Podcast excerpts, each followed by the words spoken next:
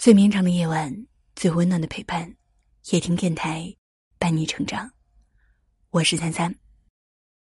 月初上，路灯已点亮，还不肯睡，是不是窗外雨声上？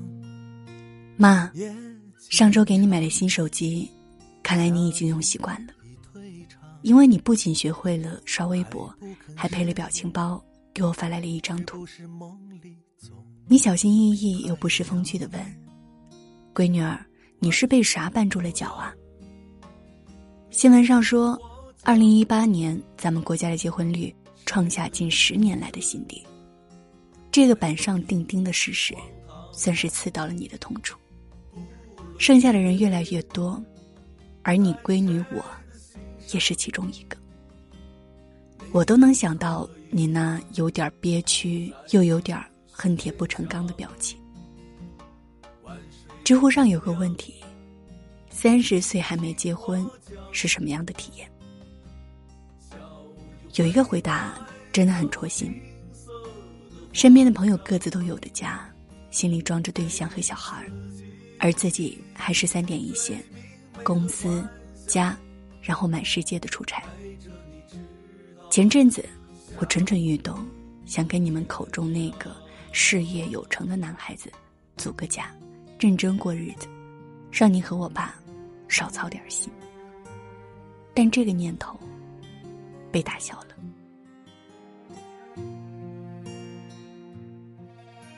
很抱歉，我还是有点怕。妈，你知道吗？跟你聊完天的当晚，我收到了小七发来的消息。我离婚了，就在刚刚。小七是我闺蜜堆里最早成家的一个。你常说，这孩子命苦，从小没有爸爸，日子过得苦巴巴。后来喜欢上一个男人，两个人在一起，以为生活有了盼头，却没想到，对方压根儿不是个踏实过日子的人。五六年间。一直在外面花天酒地，从怀孕到生产，只在医院出现过一次。月子里，小孩整宿整宿的吵闹，他也能睡得鼾声震天。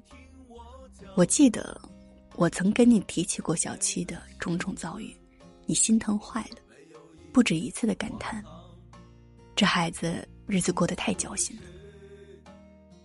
是啊，太焦心了。小七决定分开，我是第一个赞同的。妈，说真的，这些年身边发生的各种事情，还有网上时不时出现的各种新闻，让我发现了一个事情：嫁不出去的人，远没有嫁错的人多。网上有一段话说：“离婚要快，但结婚要慢。”因为对一个女孩来说，结婚是人生中最重要的一次考试。不是一次模拟考，答错了题，把试卷捏成一团，扔进垃圾桶，随时随地重新来过。别乱填，也别冲动，它值得你一而再，再而三的慎重。没有一些荒唐，不论谁。妈，我知道自己不小了，你总说我要求太高，这也不满意，那也不满意。把眼界放低点儿，也不至于等到现在。你误会了，不是我鸡蛋里挑骨头，只是我早已过了那个一头热血遇见一点感动就把它误当成爱情的年纪了。结婚这张试卷我还没有交，是想再多看看。你们喜欢的那个事业有成的男孩，他长得不错，也很会说漂亮的话。但我现在慢慢明白，评价一个男生不能单靠长相，也不能单看说话。有些人满嘴说爱，但真正做到的无一二三。我还是相信那句话：真爱都在细节里。是他看到了我头发长了，该去修剪了；是我看到他衣服旧了，该买新的了。是他的余光里有我，我的余光里也有他。有时候，对于一个女孩来说，多洗几个碗，多做几顿饭，多给孩子讲几个故事，比会挣钱厉害多了。妈，我要求真的不高。网上有句话，他说：“每个女孩都应该找一个你步调一致的人谈一场恋爱。”什么是步调一致呢？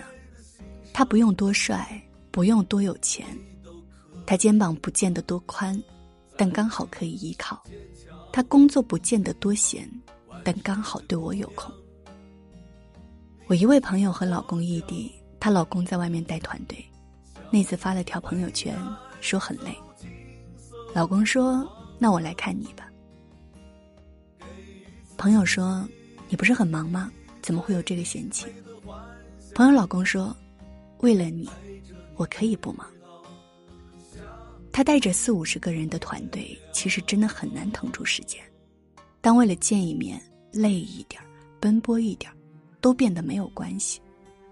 作家傅首尔说：“闲情，闲情，情都是闲出来的。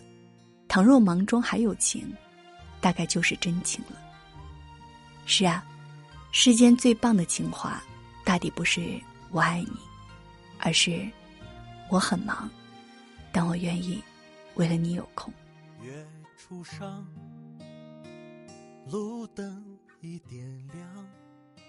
妈，怄气的时候，我跟你说过，我可能不会结婚了。这种话，我跟你道歉。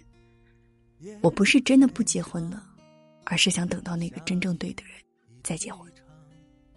有一天我会遇到一个人，我们彼此欣赏，我们觉得两个人在一起是锦上添花的美好。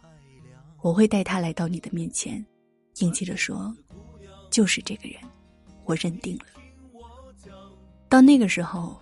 我再考虑结婚也不迟，你说是吗？就像他们说的，我走着，你来着，相遇的时候不一定是春天或者五彩斑斓，但一定是恰逢其时。如果你喜欢这篇文章，记得在文末点亮再看。谢谢你今晚来陪我，我会用声音陪伴在你的每一个夜晚。晚安。给予自己最明媚的幻想，陪着你直到下亮。晚睡的姑娘，你听我讲，谁的青春没有一。些荒唐，不论谁在谁的心上，你都可以再继续坚强。晚睡的姑娘，万水的姑娘，你听我讲，你听我讲，笑意会带走金色的慌张。